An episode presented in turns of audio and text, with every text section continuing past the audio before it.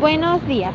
A continuación les presentaremos nuestro podcast acerca de las inteligencias artificiales.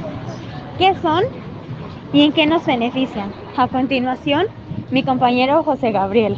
¿Qué es una inteligencia artificial? La inteligencia artificial es una rama de la computación que busca asimilar la inteligencia humana en una máquina.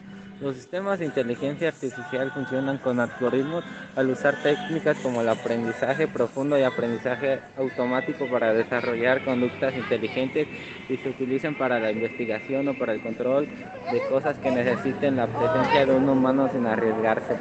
¿Quieres decir que un IA puede realizar trabajos por nosotros?